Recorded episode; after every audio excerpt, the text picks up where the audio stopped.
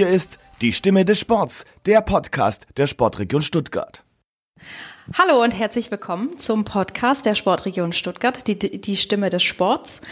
Heute mit einer Vize-Weltmeisterin im Kunstradfahren Damen, Viola Brandt. Herzlich willkommen. Vielen Dank, dass du da bist. Hallo, sehr gern. Freue mich, dass du mich eingeladen hast. Ja, immer gern. Ich bin immer interessiert an ähm, interessanten Frauen. Also jetzt nicht so interessiert, aber Nein, ich finde es immer schön, interessante Persönlichkeiten bei mir sitzen zu haben und ich glaube, dass du unheimlich viel auch erzählen kannst. Mein Anspruch von oder unser Anspruch an den Podcast ist so ein bisschen auch die Person zu beleuchten, nicht nur den Sportler oder die Sportlerin, sondern auch wirklich die die Story dahinter, die dazugehört. Und ich glaube, da kannst du unheimlich viel erzählen. Deswegen stell dich doch mal bitte kurz selber vor. Ja, so wie du schon gesagt hast, ich bin die Viola. Ähm, ich bin Kunstradfahrerin und mache Kunstradfahren seit 20 Jahren. Also ich habe mit sechs Jahren angefangen und bin jetzt 26 und ja, habe das eben 19 Jahre lang als Wettkampfsport gemacht und habe im Februar dann mein Wettkampf-Karriereende verkündet und fokussiere mich eben seitdem auf Shows, auf Social Media und mache gerade meinen Master noch an der Uni Hohenheim und ja, Mehr weiß ich jetzt gerade nicht zu erzählen. Ach, da, das, das kommt, das kommt. Da finden wir noch was. Auf jeden Fall. Du betreibst Kunstradsport. Da kann sich der ein oder andere jetzt vielleicht nicht unbedingt was drunter vorstellen. Vielleicht möchtest du mal ein bisschen was über den Sport an sich erzählen. Wie sieht es aus? Was macht ihr für Übungen auf dem Fahrrad? Fährt das Rad? Steht das Rad? Was muss sich der Leider drunter vorstellen? Also wir haben ein relativ normales Fahrrad, also es ist weder ein Einrad noch ein Röhnrad, das verwechseln immer sehr, sehr viele. Es ist ein Fahrrad mit zwei Rädern, mit einem Sattel und einem Lenker. Eigentlich sieht's relativ normal aus. Der Lenker und der Sattel, die sind etwas anders gebogen und wir haben eine, eine starre Narbe, also sprich ein Fixie-Bike kann man es auch auf Englisch sagen. Das heißt, wir können damit vorwärts und rückwärts fahren und haben eine 1 zu 1 Übersetzung. Und wir machen eine Art Turnen auf dem Fahrrad ähm, oder auch Akrobatik auf dem Fahrrad oder wie man es auch nennen mag. Also das heißt, wir machen turnerische, akrobatische Übungen mit dem Fahrrad. So bisschen ähnelt es auch dem BMX Flatland, ähm, was vielleicht manche können oder kennen. Also wir machen eben Tricks auf dem Fahrrad, fahren vorwärts, rückwärts, fahren auf dem Hinterrad, ähm, machen Pyretten, machen Handstände, stehen auf, auf einem Sattel. fahrenden Fahrrad macht ihr Handstände. Genau, ja. Also das Fahrrad fährt eigentlich immer. Also wir fahren immer mit dem Fahrrad, wir, wir stehen nie. Und genau, die Kür geht fünf Minuten und da zeigen wir eben verschiedene Tricks auf dem Rad. Das klingt ja schon mal ganz schön spektakulär. Äh, du sagst, eine Kür dauert fünf Minuten. Ihr fangt an mit der, mit der Höchstpunktzahl. Ihr reicht also quasi beim, beim Kampfgericht vorher eine, eine Höchstpunktzahl ein, die ihr vorher so aufgestellt habt. Das ist eure Kür. Und was passiert dann? Genau, also circa zwei Wochen vor einem Wettkampf äh, geben wir den Kampfrichtern unsere Kür vor. Unsere Kür besteht im einer Kunstradfahren aus 30 Übungen, die wir in den fünf Minuten zeigen. Und die geben wir ganz genau in einer speziellen Reihenfolge dem Kampfgericht vor. Und am Wettkampftag selber zeigen wir dann diese Kür eben den Kampfrichtern. Und die Kampfrichter wissen somit auch ganz genau, was wir machen. Ich glaube, im Turnen ist es ganz anders, dass man da die Kür nicht vorher einreichen muss. Aber bei uns ist es eben so, die Kampfrichter wissen ganz genau, was wir fahren werden und auch in welcher Reihenfolge. Und anhand unserer eingereichten Kür wissen eben die Kampfrichter, welche Punkte, welche Übung gibt. Und entsprechend, nachdem wir die Kür fahren, also ob wir Fehler machen, ob wir stürzen etc., die ganzen Abzüge, die wir eben haben, wird von unserer eingereichten Punktzahl die Abwertungen abgezogen und der, der am Ende die höchste Punktzahl hat, gewinnt. Also die eingereichte Punktzahl ist die Summe aller 30 Übungen, die ich fahre. Also jede Übung gibt je nach Schwierigkeit eine höhere Punktzahl. Beispielsweise auf dem Sattel stehen gibt ich weiß es jetzt nicht ganz genau, aber vielleicht fünf, sechs Punkte. Und halt, wenn ich jede Übung zusammenzähle, in Summe ist das meine aufgestellte Punktzahl. Das wird aber dann direkt abgezogen. Nicht, du fährst die Kür fertig und erst dann wird abgezogen, sondern es wird während des Wettkampfes abgezogen. Also Korrekt. Also es wird live mitgewertet. Äh, mittlerweile auch digital, dass man auch am Wettkampf, also die Zuschauer können die Wertung mitverfolgen. Sie sehen auf einem Bildschirm direkt die Abwertungen und ähm, können somit auch live mitverfolgen, was wie abgezogen wurde und dann auch, was am Ende übrig bleibt. Seht ihr das als Sportler? Ich selber ähm, guck bei meiner Kür niemals irgendwie raus, sondern ich guck eigentlich auf mein Fahrrad oder auf mich selber oder auf den auf den Boden. Teilweise ich fokussiere da selten irgendwas, aber man nimmt alles so im Augenwinkel wahr. Aber ich habe jetzt noch nie ähm, während meiner Kür irgendwie auf die Anzeige geschaut. Ich habe es manchmal gesehen bei den Zweierpaaren, dass wenn da der eine von den Zweien nur in Anführungszeichen auf den Schultern des anderen sitzt. Was aber auch unheimlich spektakulär aussieht. genau. Ähm, aber dass die da, wenn sie dann eben an der Anzeige vorbei ähm, fahren, dass dann schon mal der, der eine auf die Anzeige schaut. Okay. Ähm, ihr macht unheimlich spektakuläre Sachen auf dem Fahrrad. Wenn man das jetzt schon mal gesehen hat oder wer es noch nicht gesehen hat, soll einfach mal bei YouTube Kunstradsport eingeben. Der findet garantiert ganz arg viele Videos. Ihr macht Handstände auf dem Lenker. Und oder in einer Kür auf dem Sattel und dem Lenker. Das sieht aus, als würdet ihr in den nächsten drei Millisekunden runterfallen, weil ihr euch dann auch noch so bewegt. Ihr müsst ja mitschwingen, damit das Fahrrad weiterläuft. Das ist kann sich ein Laie überhaupt nicht vorstellen, dass sowas überhaupt funktioniert.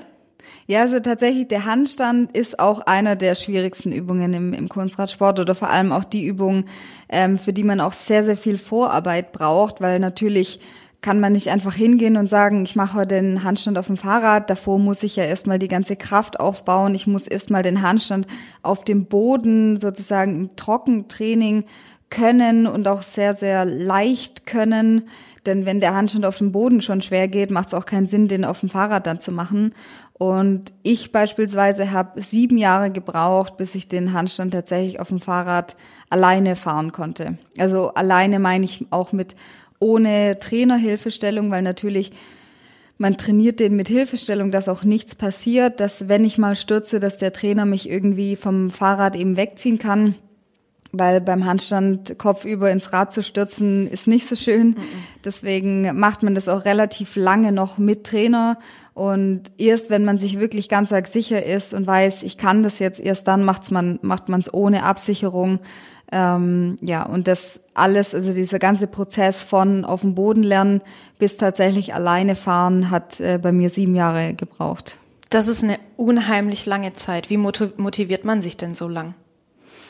Ja, das ist eigentlich ähm, eine ganz spannende Frage, weil es ist nicht so, dass ich mich da dann jeden Tag frage, okay, ist es das wert, äh, mache ich das jetzt, sondern es ist eher, es wird zur Routine. Man geht ins Training und man trainiert dann eben diesen Handstand oder auch zu Hause. Oder es ist einfach dann auch ein, dadurch, dass es ja auch so eine tolle und spektakuläre Übung ist, ist es irgendwo auch ein, ein Ziel, das dann hinzukriegen. Und ähm, ja, man, man muss es schon wollen oder eben ein Ziel vor Augen zu haben, wo, wofür, wofür man es können möchte. Ja. Also, wer es noch nicht gesehen hat, guckt euch gerne Kunstrad einfach mal auf YouTube an oder geht zum nächsten Wettkampf, wenn denn irgendwann wieder ein Wettkampf sein sollte mit Zuschauern. Der Kunstradsport ist nicht olympisch. Jetzt trainierst du sieben Jahre für einen Handstand auf einem Fahrrad, um natürlich die Weltmeisterschaft zu fahren, aber um andere Sportler nehmen sich Olympia oder die Olympischen Spiele, die Paralympischen Spiele als unheimlich großes Ziel und das ist das Allergrößte, was in dem Leben passieren kann. Wie geht es jemand, der sieben Jahre einen Handstand übt und dann nicht bei den Olympischen Spielen starten darf? Naja, es ist ja bei uns nicht so, dass die, dass wir irgendwie darauf hoffen oder sagen wir mal, dass, dass wir wissen, wir sind in den Olympischen Spielen und dann wird es abgesagt oder dann starten wir dort nicht oder wird der Sport rausgenommen, sondern von vornherein geht man jetzt nie mit der Motivation hin zu sagen, ich möchte das irgendwann an den Olympischen Spielen zeigen, sondern für uns ist einfach die Motivation die Weltmeisterschaft. Die Weltmeisterschaft ist das Größte, was es bei uns im Sport eben gibt. Und darauf trainiert man hin. Und es ist natürlich ein sehr, sehr großer Traum, irgendwann olympisch zu sein oder zu werden, aber so als Sportler selber hat man eben dann, ist die Grenze die Weltmeisterschaft und darauf trainiert man hin und dann ist es jetzt nicht so, dass man sich jeden Tag drüber aufregt, dass wir nicht olympisch sind. Ja gut, das wäre ja auch ein arger Groll, wenn man den jeden eben, Tag in sich hätte. Genau. Also die Weltmeisterschaft sind eure Olympischen Spiele. Und in der Vorstellung habe ich schon gesagt, du bist dreifache Vize-Weltmeisterin. Du hast es also nie, böse gesagt, bis ganz oben geschafft. Wie war das für dich? Also es war natürlich immer irgendwie ein Traum, Weltmeisterin zu werden, eigentlich auch bis, bis zur allerletzten Sekunde. Ähm, und ich war auch sehr, sehr, sehr, sehr nah dran. Also es war eigentlich so, dass ich jedes Jahr bin ich eine Punktzahl ausgefahren, mit der ich im Vorjahr gewonnen hätte. Und ähm, es ist natürlich dann schwer, dass man sagt, okay, bin ich einfach zur falschen Zeit am falschen Ort. Wenn ich das Ganze ein Jahr vorher gefahren wäre, hätte ich haushoch gewonnen. Oder beispielsweise auch in Dornbirn bin ich wirklich eine absolut perfekte Kür gefahren. Ich bin die, die höchste Punktzahl ausgefahren, die damals eine Frau jemals an einer Weltmeisterschaft ausgefahren ist in der kompletten Geschichte des Kunstradsports. Und ähm, dann wegen 0, Punkten überboten zu werden, ist natürlich schon schwer dann auch zu verdauen oder dass man sich halt fragt, okay, was hätte ich besser machen können? Ähm, ja, für mich war es einfach im letzten Jahr, wo ich dann eigentlich auch schon darüber nachgedacht habe, aufzuhören oder nach dieser Saison dann aufzuhören, war für mich einfach wichtig, dass ich mir am Ende der Saison nichts vorwerfen kann. Also ich wollte einfach alles dafür tun, ähm, diesen Titel zu gewinnen und aber dann, wenn ich ihn nicht gewinne, dass ich dann nicht sagen kann, ach, hätte ich doch so und so gemacht. Also ich habe dann auch beispielsweise im Jahr 2019 wirklich währenddessen die WM-Qualifikationen waren oder die Vorbereitung auf die WM, habe ich mein Studium komplett pausiert, habe mich völlig aufs Training eingestellt, habe mich optimal für jedes Training vorbereitet, bin vor jedem Training, habe ich mich nochmal hingelegt, habe ich ähm, immer geschaut, dass ich gut esse, dass ich auch mein Handy schon teilweise zwei Stunden vorm Training wirklich ausschalte, dass mich keinerlei Störfaktoren erreichen, habe mich mental aufs Training schon vor dem Training mental darauf vorbereitet, habe mich im Training dann mental auf meine Wettkampfkür vorbereitet, habe auch, als ich wusste beispielsweise, dass meine Vorrunde an der WM morgens um halb zehn stattfinden soll und ich halt überhaupt nicht gewöhnt bin, morgens zu fahren, ähm, habe ich mein Training umgestellt und bin eben, anstatt dass ich immer abends aufs Rad gegangen bin, bin ich dann morgens in die Halle gegangen, habe morgens trainiert. Und es ist ja auch die Regel, dass man sagt, fünf Stunden vor einem Wettkampf sollte man wach sein. Also das heißt, ähm, dass ich auch in den Wochen vor der WM bin ich dann morgens wirklich um, um sechs oder um halb sechs aufgestanden, bin dann in der Kälte schon draußen bei uns im Garten, habe mich warm gelaufen, dass ich eben wach werde, dass ich warm werde, habe dann zu Hause mich schon mal warm gemacht, gedehnt, bin dann in die Halle, habe mich dort nochmal warm gemacht und gedehnt und habe dann meine Kühe gefahren. Also ich habe wirklich alles, alles dafür getan, so, so, so gut wie möglich auf diese WM vorbereitet zu sein und auch wirklich mir nichts vorwerfen zu können. Und das war für mich dann auch irgendwo ähm, das Wichtigste, dass ich das eben sagen kann und dass ich mir nicht irgendwie was, was vorwerfen muss, dass ich sage, ach, hätte ich doch so und so gemacht, dann hätte ich vielleicht gewonnen. Das kann ich nicht sagen. Das hast du jetzt aber im letzten, im vergangenen Jahr 2019, was ein unheimlich starkes Jahr von dir war, so gemacht. Das war aber vorher schon so, dass du eben Zweite geworden bist. Ich meine, beim ersten Mal geht's vielleicht noch, dann denkt man sich, okay, beim nächsten Mal schaffe ich es, ich bin ja noch jung, aber der Prozess, der Weg von, wir haben es vorhin auch ausgerechnet, siebenmal Vize-Deutsche Meisterin zu werden und dann schon mal irgendwie zweimal Vize-Weltmeisterin zu werden, bis zu diesem Punkt, wo du wusstest, okay, ich kann jetzt alles geben, 100 Prozent nur für diesen Titel. Wie war der? Also natürlich ähm, möchte jeder immer gewinnen und auch die Gesellschaft irgendwie schreibt einem das auch vor, dass man sagt, okay, der, der zweite Platz ist der erste Verlierer oder the winner takes it all.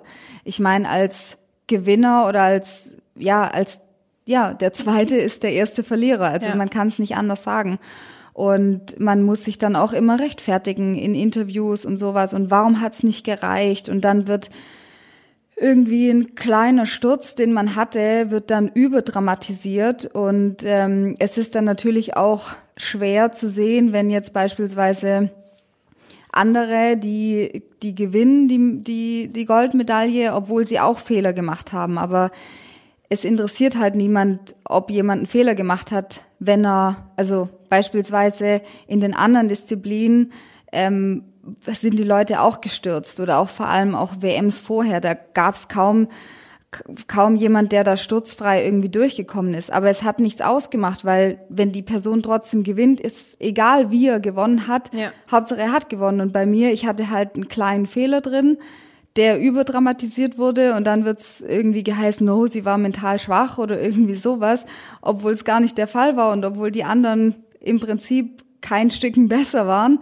Oder beispielsweise, ich habe in dem Jahr hatte ich, habe ich mit irgendwie sechs Punkten Abzug bin ich jetzt Zweite geworden und im Jahr vorher die Sportlerin hatte irgendwie 15 Punkte Abzug, interessiert aber niemand, weil sie gewonnen hat. Ja. Und das ist natürlich schon sehr schwierig, damit umzugehen oder dass dann halt auch das einem so ein bisschen vorgeworfen wird, dass man sagt, oh, sie war, da hat sie geschwächelt oder da war sie mit dem Kopf nicht bei der Sache oder sowas. Also für mich war eben dieses eine wichtig zu sagen, ich kann mir nichts, nichts vorwerfen. Ähm, generell, ja, hätte ich sehr, sehr gern gewonnen. Und ich hatte auch, nachdem ich, eigentlich war für mich klar, dass ich nach dieser WM aufhöre, schon im Vorfeld. Ähm, ich hatte dann aber natürlich schon noch überlegt zu sagen, okay, ich hatte jetzt so, so lange diesen Traum zu gewinnen und ich habe es jetzt nicht geschafft, kann ich so aufhören? Also kann ich, um es jetzt überdramatisiert zu sagen, kann ich glücklich werden, ohne diesen Titel zu haben? Und das war schon noch lange Überlegungen, weswegen ich auch dann mein tatsächliches Karriereende erst im Februar bekannt gegeben habe und nicht gleich nach der WM im Dezember. Also ja, aber da bin ich auch, ich habe ein Startup gegründet mit meinem Mentaltrainer zusammen, ähm, in dem wir gerade auch solche Sachen thematisieren wollen, ehrliche Gefühle von Sportlern oder auch wie man sich vor einem Wettkampf fühlt das, es wird immer nur gesagt, ja, man muss seine Einstellung ändern oder man muss nur eine gute Einstellung haben oder man muss nur daran glauben oder mach's einfach oder denk nicht so viel nach. Das sind alles Sprüche, die sind halt leicht dahergesagt, aber wie man es als Athlet nachher tatsächlich umsetzen kann, ist dann halt nochmal eine andere Sache und wird auch nicht so oft thematisiert oder auch gerade, wie geht man denn mit Niederlagen um? Es werden meistens halt nur die Leute irgendwie auch in den Medien gezeigt, die ein Happy End haben. Aber wie oft hat man dann im Leben tatsächlich ein Happy End? Wie oft gibt es die Situation, egal ob jetzt im Sport oder nicht im Sport, dass man kein Happy End hat, dass man eben der Zweite ist, der erste Verlierer? Wie geht man damit um? Und das wird in den Medien eigentlich nie thematisiert, sondern es wird immer nur thematisiert, ähm, Person X hat so und so oft ähm, den Korb nicht getroffen oder das Tor nicht getroffen, aber letztlich hat es dann getroffen oder Fabian Hambüchen, dass er dann hier Olympia war nicht so gut oder dort nicht so gut und dann aber hier in Rio gewonnen und immer dieses Happy End. Aber was ist, wenn es kein Happy End gibt?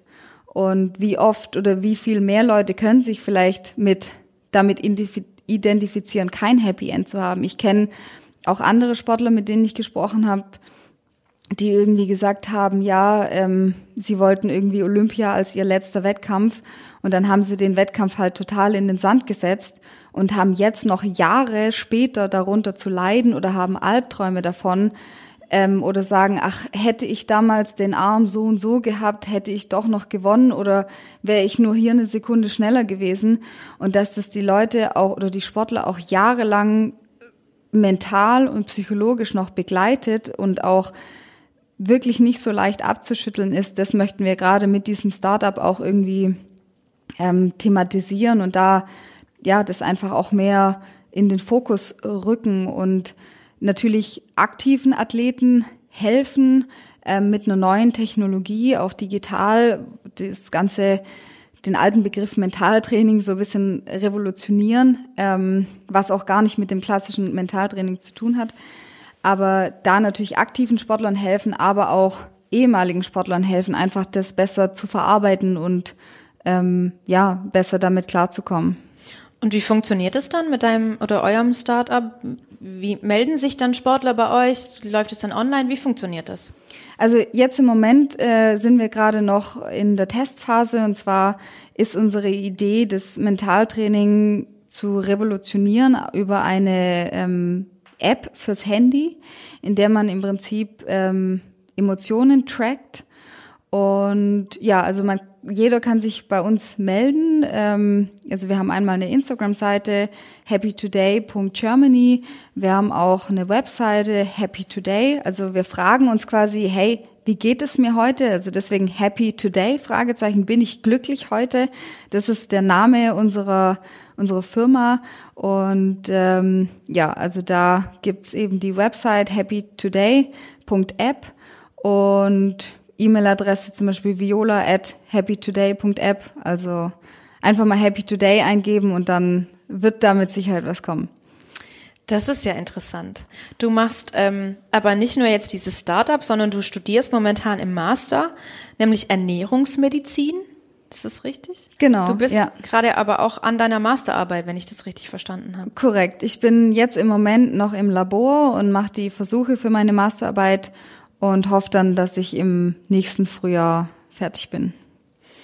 Ich möchte heute mal meine Entweder-Oder-Fragen ein bisschen vorziehen.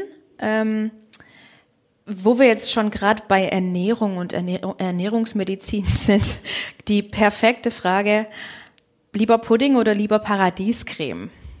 Lieber Paradiescreme, da mag ich die Konsistenz irgendwie mehr als von Pudding. Das ist richtig schön fluffy. Ja, auf jeden Fall. Und eine wie nennt man dich denn dann? Eine Ernährungsmedizinerin? Darf das dann auch essen oder darfst du das gar nicht essen, weil das hat zu viel Zucker? Ähm, also ich muss sagen, dass viele denken immer dann als ähm, Ernährungswissenschaftler wäre man dann auch immer so gesund unterwegs und sowas. Ähm, was ich tatsächlich mache eigentlich in meinem Studium ist eher ähm, Nahrungsmittelinhaltsstoffe zu analysieren, was sie im Körper machen. Also ich lerne zum Beispiel gar nicht, was ist in welchem Lebensmittel drin oder was ist jetzt gesund oder ungesund, ähm, sondern eigentlich viel mehr beispielsweise, was ist eigentlich die chemische Substanz von Vitamin A und was macht die in unserem Körper. Also eigentlich ist eher das, was ich lerne oder natürlich auch, ähm, was gibt es für Krankheiten, die durch Ernährung ausgelöst werden, beispielsweise Diabetes Typ 2 oder Gicht oder Bluthochdruck und was kann ich dagegen tun oder wie kann ich Krankheiten durch Ernährung unterstützen, solche Sachen eher. Das klingt ja echt super interessant. Also dementsprechend, ähm, ja, ich darf auch Schokolade essen. Das verbietet mir niemand. Ähm, und in Maßen geht es auch. Und es kommt halt auch immer darauf an, was man mit Ernährung erreichen möchte. Es gibt Leute, deswegen störte ich, ich möchte jetzt auch gar nicht die, die Thematik so sehr thematisieren, aber wenn Leute sagen, das ist gesund oder das ist ungesund, kann man eigentlich so pauschal gar nicht sagen, weil es gibt Leute, die möchten abnehmen und dann ist natürlich das jetzt, weiß ich, Lebensmittel, ein Salat oder sowas, könnte man jetzt sagen, ja, ist gesund, aber es gibt auch Leute, die wollen zunehmen und für die wäre dann ein Salat sozusagen ungesund, mhm. weil die eher hochkalorische Lebensmittel zu sich nehmen sollten. Also, oder auch für, ich weiß nicht, für, ja, wenn ich jetzt zum Beispiel sagen möchte, ich möchte abnehmen und würde jetzt aber einen irgendeinen hochkalorischen Drink zu mir nehmen, den man jetzt eher zu sich nimmt, wenn man zunehmen möchte, dann wäre das für mich ungesund und für andere Personen ist es gesund. Also deswegen, genau. Kann man es nicht pauschalisieren. Richtig, ja. Das übliche über einen Kamm scheren. Ja. ähm, du studierst, hast du gesagt, in Hohenheim. Du bist ganz, ganz lang für den oder von Anfang an für den RSV unter Weissach gestartet und geboren bist du in Backnang. Du bist also so ein richtiges schwäbisches Stuttgarter Regionsmädchen. Absolut, ja. Also ich habe schon immer in, in Schorndorf äh, gewohnt und studiere jetzt eben an der Uni Hohenheim. Also ja, ich war noch nie oder habe noch nie länger irgendwo die Zeit verbracht als hier im Ländle. Und das Ländle, das bringst du auch so schön auf deinen Instagram-Kanal. Den muss man jetzt mal kurz erwähnen oder auch vielleicht ein bisschen länger. Dein Account auf Instagram, Viola Loves Cycling, mit dem hast du doch tatsächlich fast 370.000 Follower und denen zeigst du immer mal wieder schöne Bilder aus dem Ländle. Ich meine, ich habe ganz viele gesehen, auch vom Schloss Solitude und so und das ist cool. Wie kommt man zu so einem Instagram-Kanal?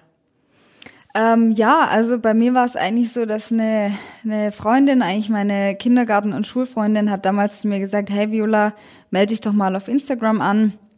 Und dann war ich erst nicht so begeistert davon und habe es dann aber doch gemacht.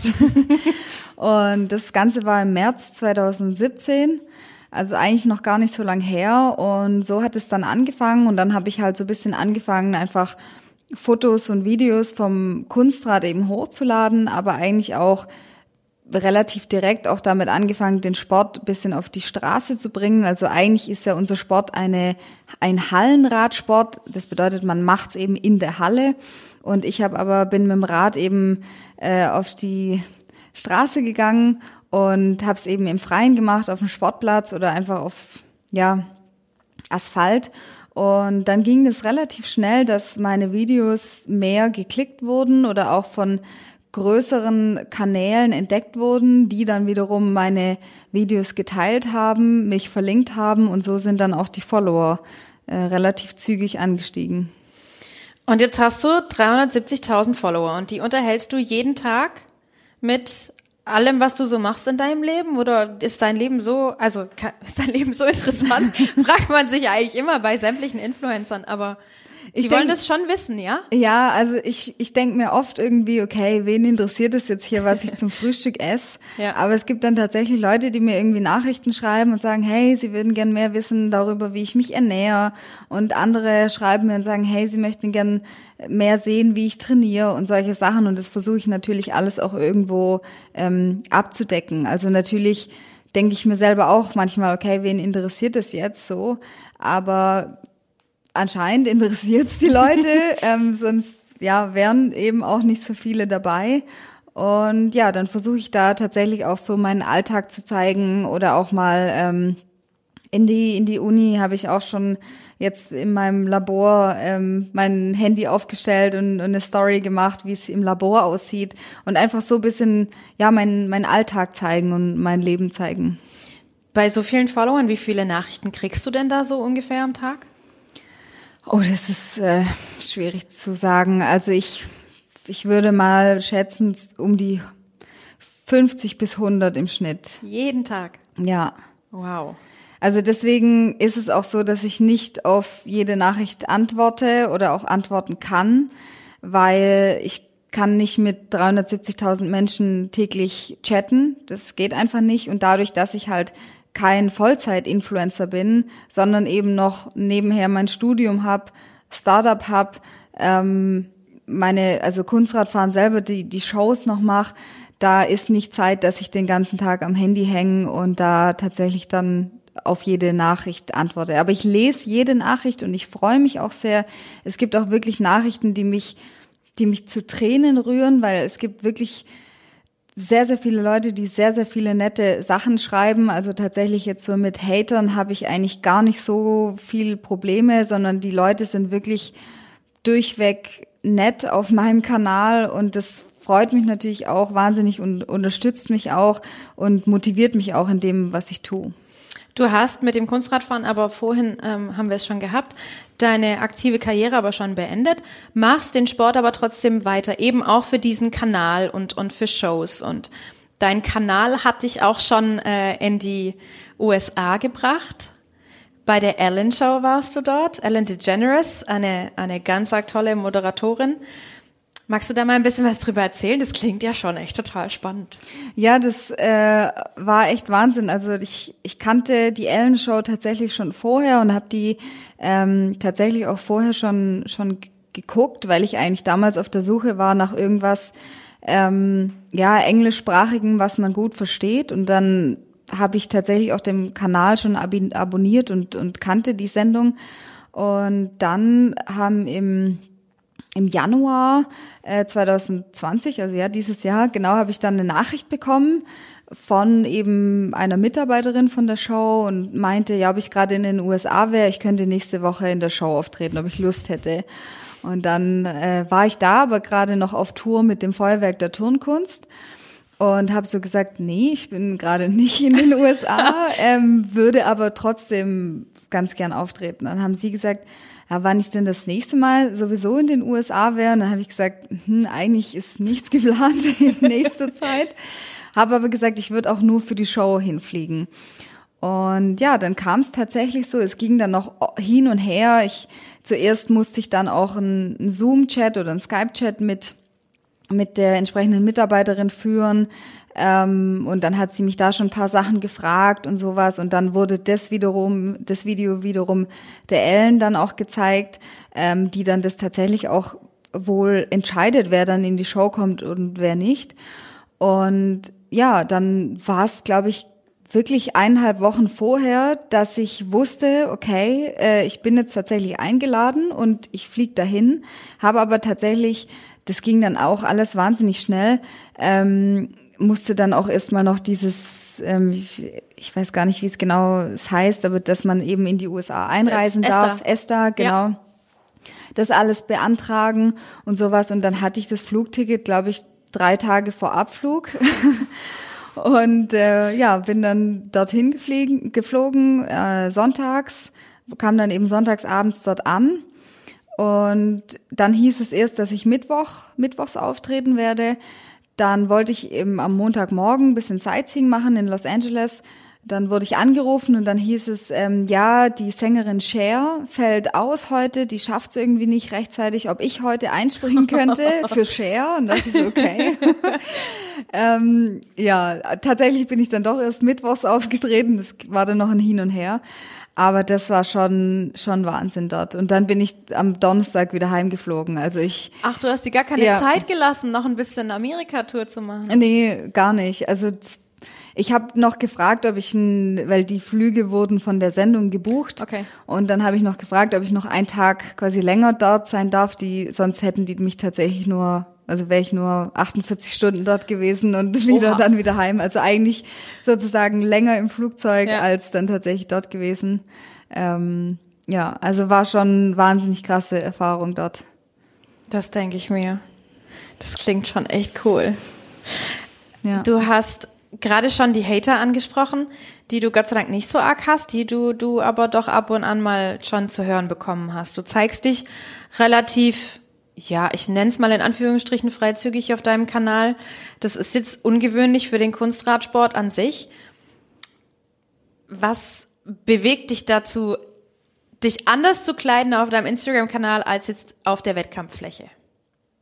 Nee, ich denke einfach, ähm, auf der Wettkampffläche sind wir schon, ja, also ich, ich bin der Meinung, man könnte mehr aus dem Wettkampfsport auch kleidungstechnisch machen. Damit meine ich jetzt nicht unbedingt, dass man irgendwie kürzere Sachen tragen müsste oder mehr Haut zeigen müsste. Damit meine ich eher auch, dass wir uns mehr orientieren könnten an Sportarten wie Turnen, rhythmische Sportgymnastik oder Eiskunstlauf. Ich glaube, dass man den Sport oder die, die Kür auch noch viel mehr auf Musik ausrichten könnte, mehr mit eben Glitzer und Optik arbeiten. Ähm, denn bei uns ist es überwiegend oder zumindest im Moment überwiegend so, dass wir einfach dunkle Sportleggings anhaben und Sport-T-Shirts oder Tops. Und da bin ich einfach der Meinung, könnte man mehr aus dem Sport machen. Und das versuche ich eben auch dann auf meinem Instagram-Kanal ähm, zu zeigen. Und da einfach auch mehr auf die, auf die Straße zu gehen. Natürlich zeige ich mich in, in kurzen Hosen und auch sehr viel bauchfrei. Ähm, weil das für mich einfach ein, ein sportliches Outfit ist und man sieht es ja auch viel in anderen Sportarten oder auch bei sonstigen Akrobaten, Zirkusakrobaten ähm, oder auch Leichtathleten, die ja eigentlich immer nur mit einem kurzen Top und einer sehr, sehr kurzen Hose laufen. Und da ist es irgendwie normal, da gehört es dazu, dass das Wettkampfoutfit so knapp ist und bei uns ist man halt eine lange Hose und eigentlich manch, meistens sogar noch einen langen Body gewöhnt. Und deswegen gibt's natürlich viele, die dann sagen, wieso ich mich jetzt auf Instagram dann so anders kleide, als der Sport es eigentlich bisher traditionell tut. Also möchtest du schon vielleicht ein bisschen was bewegen noch im Kunstradsport, ein bisschen was revolutionieren, reformieren? Ich weiß nicht, ob da die ähm, Sportler bereit dafür sind, weil natürlich schon manche sagen, ja, Glitzer würde ja nur stören oder irgendwie, ähm, dass wir das Wettkampfoutfit einfach brauchen. Ich weiß nicht, ob da zumindest die meine Generation so bereit dafür wäre. Es könnte sein, dass die jüngeren, vor allem auch Sportlerinnen, da jetzt schon auch mehr nachziehen, was jetzt auch Glitzer und sowas angeht. Da hatte ich ja jetzt mein ähm, Europameister-Body. Also bei uns ist es so, wenn man einen Titel gewonnen hat, dann darf man das darf beziehungsweise auch muss man das entsprechende Trikot dazu tragen, ähm, weil wir eben Radsport ähm, eine Radsportdisziplin sind, ist es ein Trikot, was man kriegt an der, an der Siegerehrung. Und als Fahrerin vor allem lässt man sich da meistens ein Top oder eben ein Body dann daraus ähm, mit diesem Design erstellen. Und da habe ich, das Ganze wollte ich eben, für mich war es etwas sehr, sehr Besonderes, die Europameistermedaille zu gewinnen. Und dann wollte ich das auch in dieser Kleidung zeigen, dass es für mich sehr, sehr wertvoll ist und sehr, sehr was Besonderes. Und deswegen möchte ich nicht mit dem Europameisterbody einfach nur ein Sportdress haben, sondern wollte das eben auch schön gestalten mit Glitzersteinen oder auch eine etwas andere Form, Teil vom Rücken frei oder eher Netzstoff und wollte damit eigentlich auch meine die Wertigkeit zeigen, die dieser Titel für mich hat und wollte dementsprechend durch die Kleidung das auch zeigen. Und da gibt es jetzt einige Sportlerinnen, die das mit dem Glitzer jetzt auch so ein bisschen ähm, in ihr Dress integriert haben und das finde ich sehr schön. Allerdings denke ich, da könnte man trotzdem noch irgendwie mehr im Sport noch machen. Aber ein Anfang ist auf jeden Fall gemacht. Auf jeden Fall. Der Weg hin zu einem, sagen wir mal, Turnbody, der ist jetzt auf jeden Fall schon mal geebnet. Ja, also ich hoffe, dass da auf jeden Fall auch noch was kommt. Natürlich muss man auch sagen, unser Wettkampfsystem sieht das nicht vor. Also wir haben keine B-Note oder keine Kostümnote oder in dem das Zusammenspiel zwischen Kür und Musik oder irgendwas bewertet wird. Ähm, und dementsprechend, natürlich wird man dafür nicht belohnt. Also wenn ich mich jetzt schön für den Wettkampf vorbereite, mir eine schöne Frisur mache, mir einen schönen etwas Schönes anziehe, wird es nicht belohnt. Und ähm, wenn wir da im Wettkampfsystem irgendwas ändern könnten, dass auch sowas belohnt wird, ähm, dass es eine B-Note gibt, auch die generell, wie ruhig man fährt, ähm, wenn es sowas geben würde, würden sich wahrscheinlich die Leute auch noch mehr irgendwie dafür Mühe geben. Aber wenn es eben nicht belohnt wird, ist natürlich die Frage, wofür macht man es dann? Ja, man muss sich das so vorstellen, so eine Kunstradkür kommt immer mit Musik und sehr, sehr viele Sportler machen sich das so ein bisschen, ja, die, die, die leben diese Musik richtig und das Ganze macht, macht so eine Kür auch unheimlich spannend und schön auch zu hören, weil, weil auch viele Kunstradsportler sich ganz arg tolle Lieder raussuchen, die man vielleicht entweder noch nie gehört hat oder seit ganz, ganz langer Zeit nicht mehr gehört hat. Wie hast du das mit deiner Musik immer gemacht? Uh, also ich hatte eigentlich meine Musik immer relativ lange dann auch. Ich war jetzt nicht so der, der jetzt jedes Jahr irgendwie eine neue Musik hatte. Ich habe mir mich entweder bei Filmmusiken inspirieren lassen und da dann verschiedene Stücke zusammengeschnitten, habe auch, man passt es dann auch so ein bisschen an, dass man gegen Ende der Kür hin eher bisschen lauter und schneller wird von der Musik, dass es einen auch bisschen pushen kann. Ähm, und natürlich verbinde ich auch sehr, sehr viel mit der Musik. Also wenn ich die höre oder ich habe auch selber mir immer meine meine Kür, selbst wenn ich nicht im Training war, oft vorgestellt und dann eben diese Musik dazu gehört. Ähm, da verbindet man schon sehr, sehr viel damit oder die Musik kann einen auch sehr motivieren oder auch ähm, was es bei uns auch macht, wir haben ja diese Zeitangaben, ähm, dass wir eben in fünf Minuten die 30 Übungen zeigen müssen. Und ich wusste dann beispielsweise bei einer gewissen Musikstelle, wenn ich da bei dieser Übung bin, dann bin ich entweder gut oder eher etwas verzögert in der Zeit. Also man hört dann die Musik schon auch ähm, und kann sich so ein bisschen auch noch einordnen, wie man jetzt gerade in der Zeit ist. Das ist natürlich cool, weil sonst hast du Ansage von deinem Trainer. Der sagt dir immer mal wieder die Zeit an. Genau, also man kann das mit seinem Trainer ausmachen. Mein, meine Trainerin ist ja meine Mutter. Und dann sprechen wir das ganz genau ab, ähm, welche Zeitangaben ich brauche. Ähm, wenn ich natürlich wirklich auch mehr brauche, kann sie mir auch mehr sagen. Aber es ist jetzt auch nicht Sinn der Sache, dass man hier im Sekundentakt äh, mitzählt.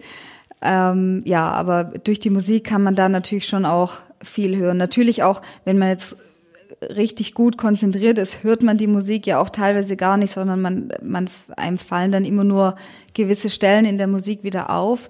Ähm, und was halt auch ist, wenn die Musik mal ausfällt an einem Wettkampf aufgrund eines technischen Defekts, ähm, oder auch wenn man an manchen Wettkämpfen fährt man auch parallel zu einem anderen Sportler, da muss man sich natürlich entscheiden, welcher Sportler dann die Musik kriegt.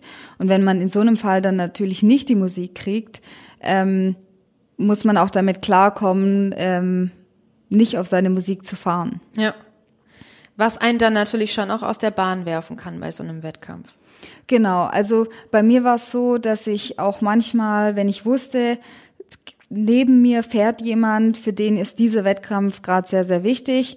Ähm, beispielsweise bei der deutschen Meisterschaft war es jetzt, glaube ich, auch letztes Jahr so, dass neben mir eine Mannschaft gefahren ist, bei denen ging es noch um die WM-Quali und bei mir war die WM-Quali eigentlich schon durch.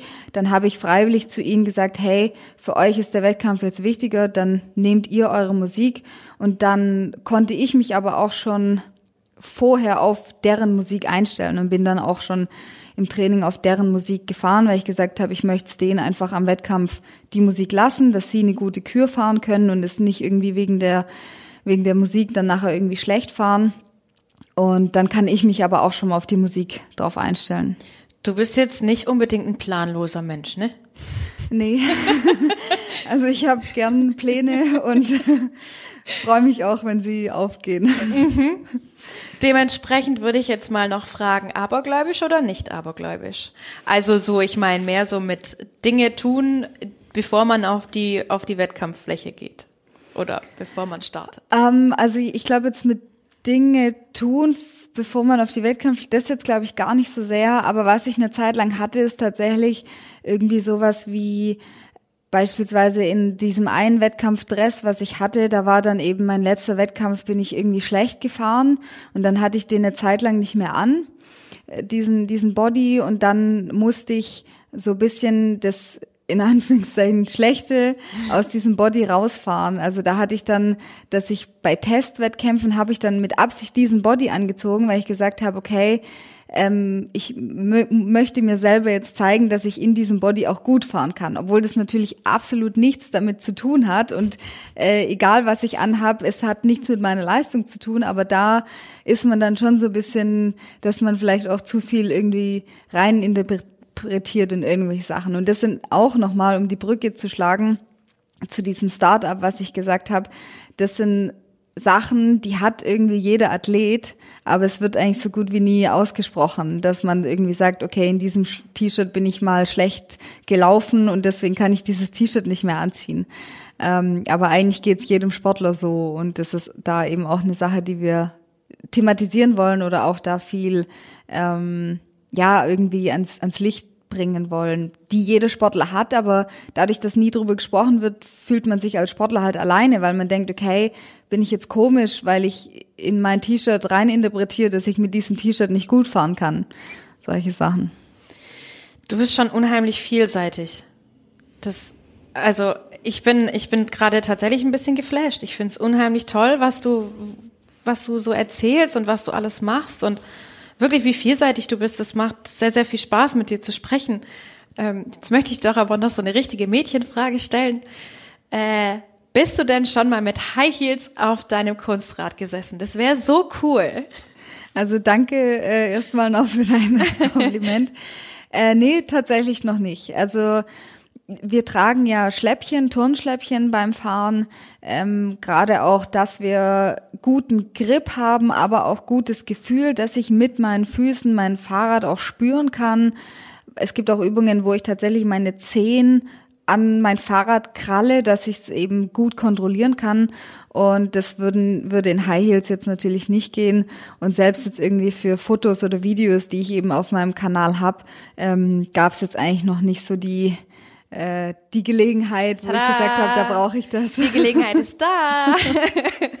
Gut, vielleicht werde ich dann die nächsten Wochen mal ein Bild mit High Heels auf dem Oh, Rad das wäre cool. Dann können unsere Follower bei dir und bei uns auf der Seite Sport Stuttgart auf Instagram auch äh, gerne mal reinschauen und die, das äh, schöne Foto mit den High Heels. Ich komme dann extra. Und dann mache ich ein Foto von dir oder ein Video.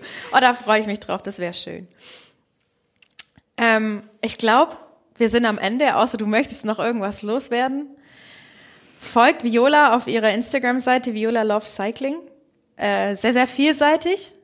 Ich mache jetzt auch ähm, zusätzlich zu dem auf, auf Instagram lädt man ja natürlich überwiegend Fotos und Bilder hoch und ich habe jetzt aber auch begonnen ähm, auf YouTube einen Kanal zu starten, wo ich auch noch bisschen darüber hinaus, also beispielsweise ähm, habe ich ein Video, in dem ich die die technischen ähm, ähm, speziellen Sachen von meinem von meinem Fahrrad erkläre, weil da auch sehr sehr viele Fragen kamen, was ist eigentlich an dem Kunstrad besonders? Ach, das hat einen Zahnriemen, wofür brauche ich einen Zahnriemen anstatt einer Kette? Solche Sachen, da habe ich ein extra Video dazu zu gemacht oder auch jetzt äh, ganz neu, was ähm, äh, jetzt nächste Woche rauskommt, ist ein Video, wo ich den Sport erkläre, die Regeln erkläre. Also so mache ich da auch noch bisschen drüber hinaus oder Making-ofs von verschiedenen ähm, Drehs, die ich hatte oder dass ich beispielsweise bei David Dobrik, als ich in Los Angeles war, habe ich den auch noch getroffen, sehr, sehr äh, bekannter YouTuber und da ein Making-of-Video davon. Also da zeige ich auch noch auf YouTube so ein bisschen auch den, den Blick noch hinter den Kulissen. Das ist sehr cool. Wie heißt der? Genauso wie Auch Instagram Viola auch. Love Cycling. Also ich bin auf Instagram, Facebook und YouTube mit Viola Love Cycling. Das finde ich aber eine tolle Idee, dass du auch so einen Seiteneinblick auch auf den Sport gibst, der, der es ja doch tatsächlich verdient hat, ein bisschen aus dem, ja, Randschatten der großen Sportarten rauszutreten, der wirklich unheimlich spannend ist. Ich äh, weiß, wovon ich rede. Ich habe auch schon neben der Wettkampffläche gestanden und mein Tempo in meinen Händen war komplett nass. Zum Kunstradsport gehört aber auch so der, der Bruder, nenne ich es mal, den äh, Radball, der gehört tatsächlich zum Hallenradsport dazu. Wer also gerne Action mag, direkt zum Radball könnt ihr auch YouTuben, gibt's genügend Videos. Die Jungs, die hauen sich da manchmal quasi die Birne ein auf dem Fahrrad. Sieht auch unheimlich cool aus, also kann ich wirklich nur empfehlen. Jetzt möchte ich natürlich noch äh, mich bedanken, dass du da warst, dass ihr alle zugehört habt. Ihr wisst, ihr könnt uns immer anschreiben, Feedback geben. Ähm, wie gesagt, Viola Love Cycling, Sport Stuttgart auf Instagram, sonst äh, auf der Homepage www.sportregion-stuttgart.de. Es war mir wie immer eine Freude und ich bin wirklich happy, dass du da warst. Das ist ein ganz toller Podcast geworden, glaube ich. Du hast sehr, sehr viel erklärt und ähm, ich gebe dir das Schlusswort. Ja, eigentlich weiß ich jetzt auch gar nicht noch, was ich dazu sagen soll. Ähm, vielen Dank für die Einladung und ja, an alle Hörer jetzt, ihr wisst, wo, wo ihr uns finden könnt. Und dann, ja, wenn ihr mehr erfahren wollt, dann schaut einfach auf den Social Media Channels Viola Love Cycling vorbei. Und genau, dann hoffe ich, euch bald irgendwo zu sehen. Dann vielen Dank und bis Dännchen, eure Debbie. Ciao.